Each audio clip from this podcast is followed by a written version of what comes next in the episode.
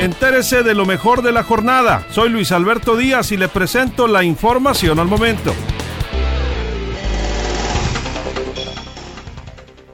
En caravana de vehículos en Angostura y Guamuchil, maiceros exigen, exigen pago de apoyos para completar los 4.150 pesos por tonelada.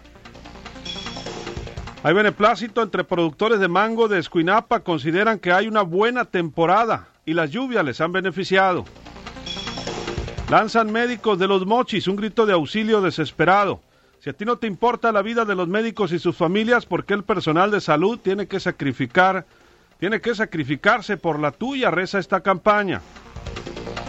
La culpa la tiene el COVID-19. Parejas aplazan sus bodas hasta diciembre, reporta el registro civil.